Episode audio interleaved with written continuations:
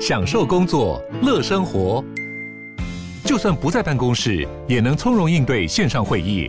HP Dragonfly 透过专业的 HP Presence 设计，内建降噪及会议快速键，搭配清晰的 Bang & Olufsen 音效，增强音讯及视讯功能。HP Dragonfly 顶级商务笔电，采用 Windows 11专业版，让您在会议中享有最佳的视觉和听觉品质。迎收听远见 On Air，既国际更在地，财经大小事每周轻松聊。欢迎收听远见 On Air，各位听众大家好，我是主持人远见杂志副总编辑林让君。那今天我们很荣幸邀请到的来宾是胡庭月药师，胡药师好。嗨，让君，嗨，各位远见 On Air 的听众朋友大家好，我是胡庭月。现在呢，有很多的这个呃民众哦，他已经就是开始进入这个确诊的这个程序里面。那但是呢，他可能就是说呃打一九二二。一直都找不到人，好，然后呢，就是也拿不到什么居格单，然后也拿不到这个药。那所以呢，就是呃，药师，你会觉得说这个状况你该怎么办？是依要依赖这个隔离前就已经准备好的药物吗？如果是的话，那要准备哪一些药呢？从我们我那时候是第一批确诊开始，那时候我的防疫包啊，还有我的隔离单都拿不太到了。那我觉得现在应该特别的严重。嗯，那我觉得与其等着伸手牌在等东西来，我所以我觉得先准备一些东西，可能就自己准备这个防疫包，不要等这个政府发啦。我自己准备药都蛮单纯的，我自己不太喜欢综合感冒药，因为如果、嗯、呃各位听众都跟我的出发点建立在呃如果药可以越吃越少，我可以少吃一点药的原则上，嗯、那我会觉得选单纯一点药比较好。什么意思呢？因为如果我们选综合感冒药的话，比如说你跟我一样确诊之后只有喉咙痛、咳嗽，但却没有鼻水或鼻塞。但你身上就只有综合感冒药的话，那你就变成鼻水鼻塞药是多吃的。但是你手上如果有咳嗽药啊，又有鼻水鼻塞药的话，你就发现哪个症状就吃那个药，这样会单纯一点。所以就是说，如果我们是因为你刚刚有提到说，就是呃呃确诊之后，其实你的这个流感的所有的症状都一起来了，所以这个时候就是说有需要特别准备的，主要就是综合感冒药跟一般的这个咳嗽药。这两样是可以特别去着重准备的。准备一般咳嗽药或者是一般的鼻涕药就好，就是综合感冒药啊，还有感冒糖浆啊，什么清冠一号我都没有准备，因为对我来说，他们都是很多成分混杂在一起。OK OK，就反而它综合到你其实其实已经不知道，就是它专打哪一个这样。这样好了，就比如说我吃了咳嗽药，这种感冒药里面却包含了鼻涕跟鼻塞的药嘛，那我是身身体没有得到这个好处啊，因为我并没有鼻塞啊。那我就还要多浪费一些肝肾功能去把这些东西代谢掉，甚至还要去负担它的副作用。那那退退烧的部分，退烧药嘛？退烧药的话也也可以准备哦，也可以准备。就是我只有准备退烧药、咳嗽药跟鼻涕药。那新冠一号，我觉得也是一样的道理，就是它也是综合感冒药一种嘛。所以我那时候确诊，我就只有中医师帮我拿适合我吃的药就好了，我并没有拿新冠一号，因为新冠一号是一个已经。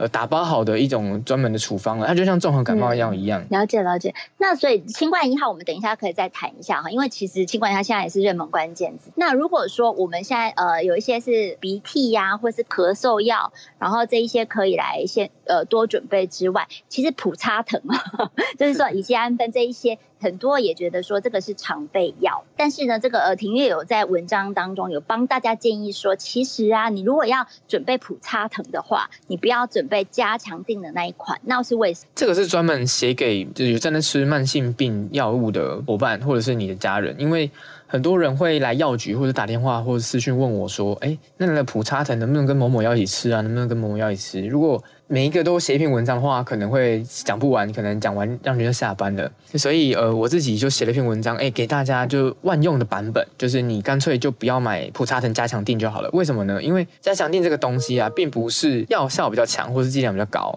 而是因为他在当初厂商在发明这个止痛药、退烧药的时候，发现如果他要止痛药的效果要发挥之前，哦，大概你还要等待三十分钟。但如果对于那些头痛欲裂的人，哦，牙痛、痛不欲生的人来说，这段时间的话也很折磨。哎，厂商就很聪明，就发现，哎，止痛咖啡因啊，咖啡因也会短暂的止痛，而且很快哦。所以他就在加强店里面加了咖啡因，加了不到半杯美式咖啡的咖啡因。所以这样的话，你的止痛效果就马上出来，然后三十分钟再让止痛药的效果去接手，如此一来就可以让你有加强的感觉。但是咖啡因就是这一切的万恶的元首，因为咖啡因会跟所有的慢性病药几乎都有交互作用，比如说什么心悸啊，或者是让药没有效啊，反而让药效太强，药物反过来让咖啡因有副作用，哦，这些都很麻烦。嗯嗯嗯嗯。但是平常如果那些普通的乙酰氨酚，就普通的普查疼，然后它没有加咖啡因的话，它跟慢性的疾病的药物是不会有副作用的。甚至可以一起吃。嗯、我会建议，如果你家中有这样的长辈的话，你就不要带着加强定给他吃，这样的话他就可以安心的去服用他的药。懂懂。其实我们那个时候就之前我们也有这个呃在 Clubhouse 上面开房聊嘛，有聊到说，其实如果你是这个呃确诊的时候，你要准备的这个药物，除了退烧药之外。是一定要准备的。呃，还有一个就是说，慢性病的患者，其实你的慢性病的这个呃药可能也要准备的够。那所以你刚才药师帮我们提醒的是说，你本来如果就已经有慢性病的话，你其实跟这个普查疼的这种乙酰氨酚的加强定，就是不要一起服用啦。那其实要是你在写这篇文章的时候啊，我就有转给我这个确诊的同事看，你知道吗？他的状况比较特别，他不是慢性病，他是孕妇。哎呀，对，嗯、所以孕妇的话，其实也是说不要加强錠，对不对？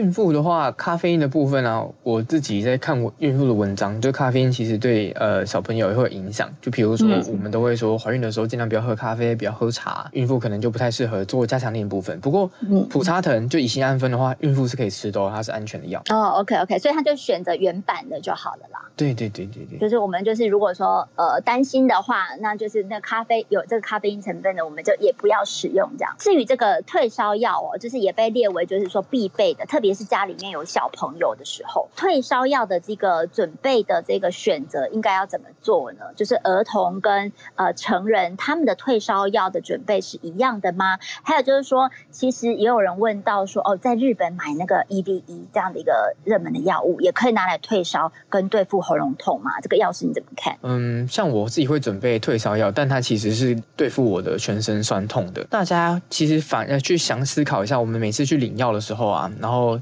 在发拿药的时候，医师跟药师都会跟你说几度以上才要吃。呃，有人会讲三八，有人讲三九。我昨天还有听到三七点五的，就代代表这个退烧啊，几度才要退烧，医界并没有达成共识。对，因为三七点五感觉门槛很低耶，一下子就会烧超过。对，因为平常体温可能都三六五吧，那可能到三七五，妈妈就觉得哦，好，我的小孩子发烧了，那他应该要退烧一下。嗯、对，但是。我的答案跟小儿科医学会的答案是一样的，就是其实发烧这个东西啊，它是生病还没好的警铃。如果我们一开始哦发发三七点五、三八的时候就把这个警铃关掉了，那反而我们病情恶化的话都没有人知道。所以我是不建议啊，生病的时候就直接吃退烧药。但这时候就有人问说啊，那个烧坏脑袋怎么办？对啊，那到底烧坏脑袋这个警戒线是几度以上？这时候就还特别提到烧坏脑袋是什么意思？发烧的时候是代表我们可能身体有异物入侵，比如说病毒或细菌或寄生虫。我们以前那时候医疗不太发达的年代啊，我们其实都没有办法去对付这些外来的东西，所以这些东西入侵哦，在我们发烧的时候入侵我们的大脑，我们人就会脑袋就坏掉了。但现在的医疗很很已经很够好了，就是其实你已经有去看医生，那医生就开给你一些呃专门对付呃症状的药啦、感冒的药、细菌的药了，甚至抗生素。这个时候呢，你的症状是有被治疗的，所以就算有微微的发烧到三八、三七五，我自己觉得是不会有把脑子烧坏的。甚至儿科医学会抓很高哦，他就直接说你没有四十一度的话，脑子都不会坏掉。但我自己会觉得四十一度还听起来有点可怕了，因为有时候小朋友，尤其六岁以下，他如果呃烧到三十九、四十的话，可能会热痉挛。嗯，我妈妈看到热痉挛已经超紧张了，所以我自己都会抓三十九，就是给三十九的话就可以先吃退烧药了。OK OK，了解。其实热痉挛的话，就是说，呃，一些医师啊、专家也有建议说，如果是抽搐或者是热痉挛状况，其实就应该要打一一九，要送急诊，对不对？没错，就是给医生打一针，他就好了。嗯嗯嗯嗯，所以还是要赶快去到这个正规的医院去啦。了解。哦、那然后刚刚提到那个 EVE，EVE 的话，它除了止痛跟退烧之外，它多了一个消炎的功能。就它其实是消炎止痛药，但这样的话有好有坏啦。消炎的话就会消肿嘛，比如说你喉咙肿了一块啊，你吞口水会痛，嗯，超级痛的，代表你喉咙肿起来了。对付这种有伤口或者是肿起来的痛，吃这种消炎止痛药都很有用。那它是又顺便的有退烧止痛的功能，所以我觉得如果你刚好喉咙痛又发烧的话，你就吃 EVE 就好了，这样你普拿疼就省下来。嗯，但如果你是一个喉咙不痛。哦，真的只有咳嗽跟发烧的人的话，那 DVE 反正你就多吃的，它多了一个功能就会多一个副作用嘛。那我觉得你选普沙疼那就好了。所以还还是要了解一下，说它到底是在治什么的。对，所以就是你如果是 EVE 的话，它是有个消炎消肿的功能，如果你没有的话就，就就不用了啦。对，那还有一个就是说，现在也被大家觉得说可能是不太需要的备药，说谣言嘛，也不是，就是说有个争议啦，就是说医师有提到说这个呃，大家可以准备这个化痰药 NAC，但是后来也是被大家就是澄清说，它不会去减少四成死亡率然后，也不鼓励去做这个化痰药的这个抢购跟备药。所以这个这这药师，你你自己觉得，你自己看到这个新闻的时候，那时候就是本来还想要写再写一篇文章，告诉大家说，真的不要去抢。我因为我知道你们明天就会去抢了，嗯、但好像来不 来不及。对，我觉得大家现在那个都属于警戒状态，一看到什么风吹草动就马上发酵了，就就行动了，对不对？对，然后这两天我医院啊跟药局的朋友都在 po 文在洗版了，就说不要再打了，不要打了，没有人已经缺货了。哦，真的，所以药就是药局的现场都是已经就马上缺了，哦。对，就是因为这个药啊，其实就真的只是化痰功能，所以我们平常就只会准备那个平常要给化痰那个量，那、嗯、卖完的话就真的就没有。化痰功能非常的物理哦，我自己觉得，所以它跟死亡率我觉得一定没有关系，因为它化痰药的化痰功能是它可以把你的很多痰啊都绑在一起，然后变得很大坨，这样就很容易咳出来，oh, oh, oh. 就只这样而已。哦，了解，所以这样就化痰了，因为它把它咳出来了。对，然后所以它跟死亡率就它跟病毒一定没有关系，它没办法处理你的病毒问题，而且它吃起来很甜。嗯、我有朋友就是吃了之后反而就觉得咳嗽比较严重。哦哦，因为它很甜，所以它会刺激你，可能在这咳得更严重。不过也有可能是因为那个痰变大颗了、啊，你就很想要把那个痰咳出来，所以咳嗽会变多这样子。嗯懂懂懂，所以现在跟大家讲说，花坛要 NAC 不用准备，不用特别去准备这个东西啦。对，卖卖过卡。哦，卖过卡。好，那所以好 NAC 这个留言我们就把它化解掉。那再来就是说，婴幼儿的备用药该怎么准备？因为这个可能是很多家长他很担心的。因为其实像今天呢、啊，有一个有一个新闻，我也觉得是还蛮惊悚的。他说，本土的染疫者两成是儿童嘛，那他现在其实看起来绝对数是没有很多，就是说现在是到这个十八号为止。累计是六名是儿童重症，那其中两位就是不幸逝世嘛。但是这个整体听起来，大家家长还是会很担心呐。所以就是说，这个婴幼儿或者是说是十二岁以下的小朋友，他的这个备用药该怎么样准备？这就有点难过，因为他们都还没有打疫苗嘛，他们就会是用肉身在挡我们刚刚所说的全部的子弹。对，然后他们就特别注意的地方是他们的发烧，像有两个过不幸过世的。例子，其中一个是发烧到四十二点五度，哦，太高了，嗯嗯嗯、真的太高了。对啊，所以我会建议婴幼儿准备的药啊，虽然准备的跟大人有点像，但我自己觉得绝对不要不用准备药粉，要先宣导一下，就是小孩啊，并不是缩小版的大人，因为小孩的肝肾功能都还没有发育完全，甚至他们身体里面的脂肪啊，还有水分的分布比例都跟大人不一样。所以，就算我们比如说体重是除以四好了，那你就把药丸剥四分之一，这样对他们来说可能剂量也是不对的。嗯，对对，所以我自己会觉得准备药水，为什么呢？是因为我们呃，比如说药局的分包剂好，它是比如说它是一次把所有的药啊都打碎变成药粉之后，然后再把它分成十二个，然后一次变成十二包的部分发给爸爸妈妈嘛。这样的逻辑就会很很吊诡的地方就是，其实这十二包它每一包的成分可能比例都不太一样。嗯，因为。不太可能说，呃，每一个成分都重新打碎，然后分成不一样的分包剂给妈妈，这样会为了妈妈也麻烦。所以我自己会觉得，药水的东西原本就是发明给婴幼儿用的。因为药水，比如说一罐药水，咳嗽药水就是咳嗽药水，鼻涕药水就是鼻涕药水啊，发烧药水就是发烧嘛。所以你每一个喂五 CC，它就真的只会是五 CC，它就不会有剂量变化的问题。所以就不用担心呃，药吃太多，药又单纯。如果不小心遇到副作用的话，你就很容易去抓出是哪个有问题。所以就是这个药水，就是说呃退烧的药水了哈。就会准备退烧药水、鼻涕药水跟咳嗽咳嗽药水，就像我帮我自己准备的那三个一样。不过小朋友、哦、退烧、鼻涕、咳嗽也是一样，这三种。对，然后退烧的话，就像刚刚我抓的一样，就抓三十九度以上的时候吃。好，那不过就是说，那就是之前我们我们也有提醒大家，就是儿童如果他任何的反应有不对劲的哈，然后抽搐的，或者是说呃突然很安静，或者是突然活动力下降，然后或者是说很突然很躁动，哈，这个也一样，就是说要要要跟医生下去了。要送一下医院的。对，那所以这个是小朋友的部分啊，哈，就是一样可以备药，但是就是以药水为主。那再来的话就是这个清冠一号，哎，很多人很爱背这一项。它就是我觉得它有点被神化了，就像化痰药一样，就是大家开始想要抢它之后，就会觉得应该每一个人都手上都有一包。但我自己。确诊的经验是，像中医师原本要开给我，他跟我的想法就一样，他就提醒我说：“哦，这个药已经制式了哦，它里面的成分我都不能调整哦。”或者是跟我说：“啊，清冠一号很凉哦，我不觉得可他现在适合你，因为他说他他有问问我诊嘛，他就看一下我的舌舌头，看一下我指甲的颜色，嗯、然后问我说我平常是不是饮食就会拉肚子，所以他觉得嗯，我觉得你的体质比较偏寒。”所以清冠一号可能不适合你，我就跟中医师讨论之后，就请中医师开一些适合我的药。嗯，清冠一号从头到尾我都一直是我没有准备的，就像刚刚有提到它比较像是综合感冒药的部分嘛，我还是觉得可以请中医师我开给你一个专属于你的药，这样的话你就不用去特别去准备新冠一号，甚至新冠一号完全不用囤货，因为你只要确诊，然后又看线上看中医的话，中医师就可以公费的开新冠一号给你，你就只要付挂号费就好了。哦，所以你就是说可以请呃请这个家人去代理？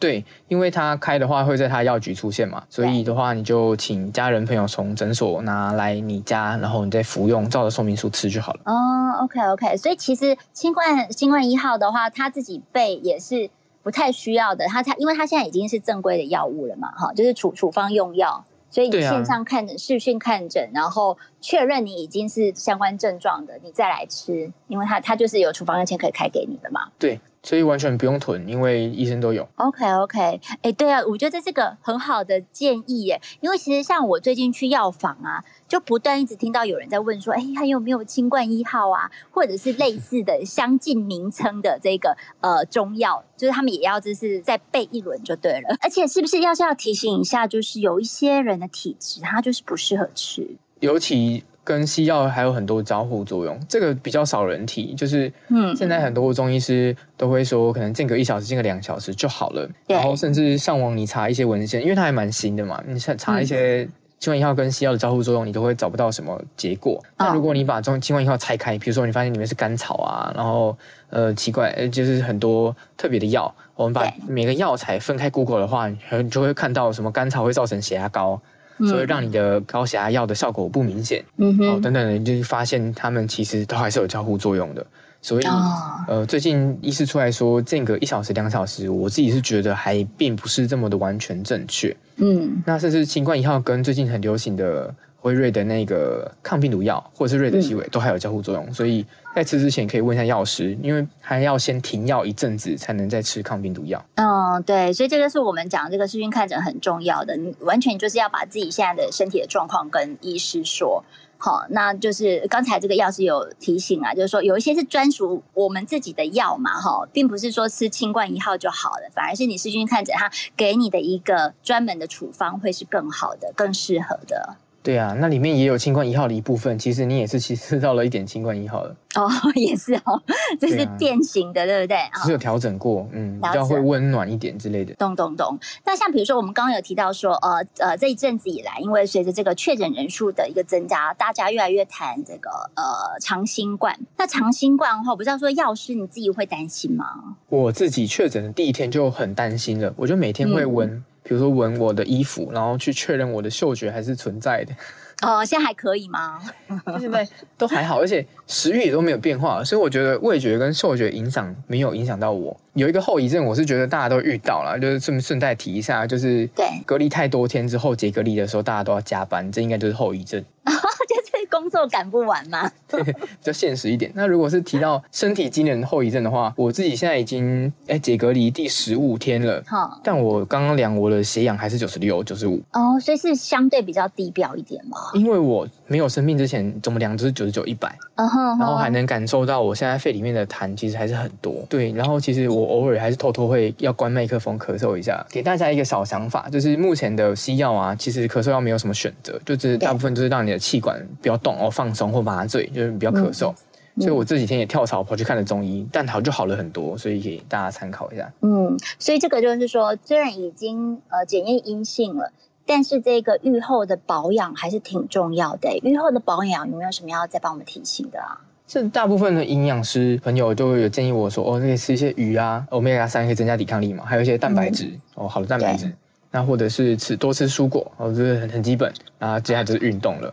那我自己会建议大家，因为只要提到运动，大家可能就会觉得哦，明天再说这样子。嗯嗯。但是哦，但是呃，如果这样子的话，就可能就不会有运动的好习惯。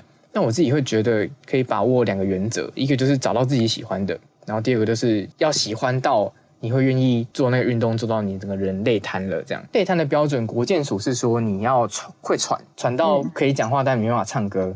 对。第二个方法就是你要怎么找自己喜欢的，就是我觉得现在网络很发达嘛，你知道 Google 居家运动，啊你就挑一个自己喜欢的，啊就做那个做到累瘫，这样就对了。好，累瘫哦，那累瘫听起来这个强度会太强了，大家会害怕。如果是做喜欢就还好，比如说呃像我就很喜欢慢跑，就最近爱上了慢跑，嗯、所以就会。一直跑到哦跑不动了，就在路边休息一下，这样还不错。嗯哼哼，是好哦。那谢谢谢谢药师今天来帮我们，就是呃全讲解新冠疫情的备药，我们应该要注意哪一些的事项？我觉得可能就是各位听众有听到，应该都。还蛮有参考性的，很实用啦。那要是也是之后，我们也也会邀请，就是他继续在这个健康远见啊，或者是远见的这个专栏，然后帮我们就是呃做一些相关的提点。好，那大家如果想要问我问题的话，就可以看我来我的部落格问我。那如果想要看简要相关的文章，可以看我的部落格。对，然后在脸书上面也可以找到这个简要药师胡庭月。对，庭月药师的一个相关的这个粉砖，然后直接在上面留言哈。认真，然后勇敢的留下去。对啊，谢谢药师今天来跟我们的轻松聊了。呃，也请大家继续每周锁定远见 Air，帮我们刷五星评价哦，让更多人知道我们在这里陪你轻松聊财经、产业、国际大小事。下次见，拜拜，拜拜。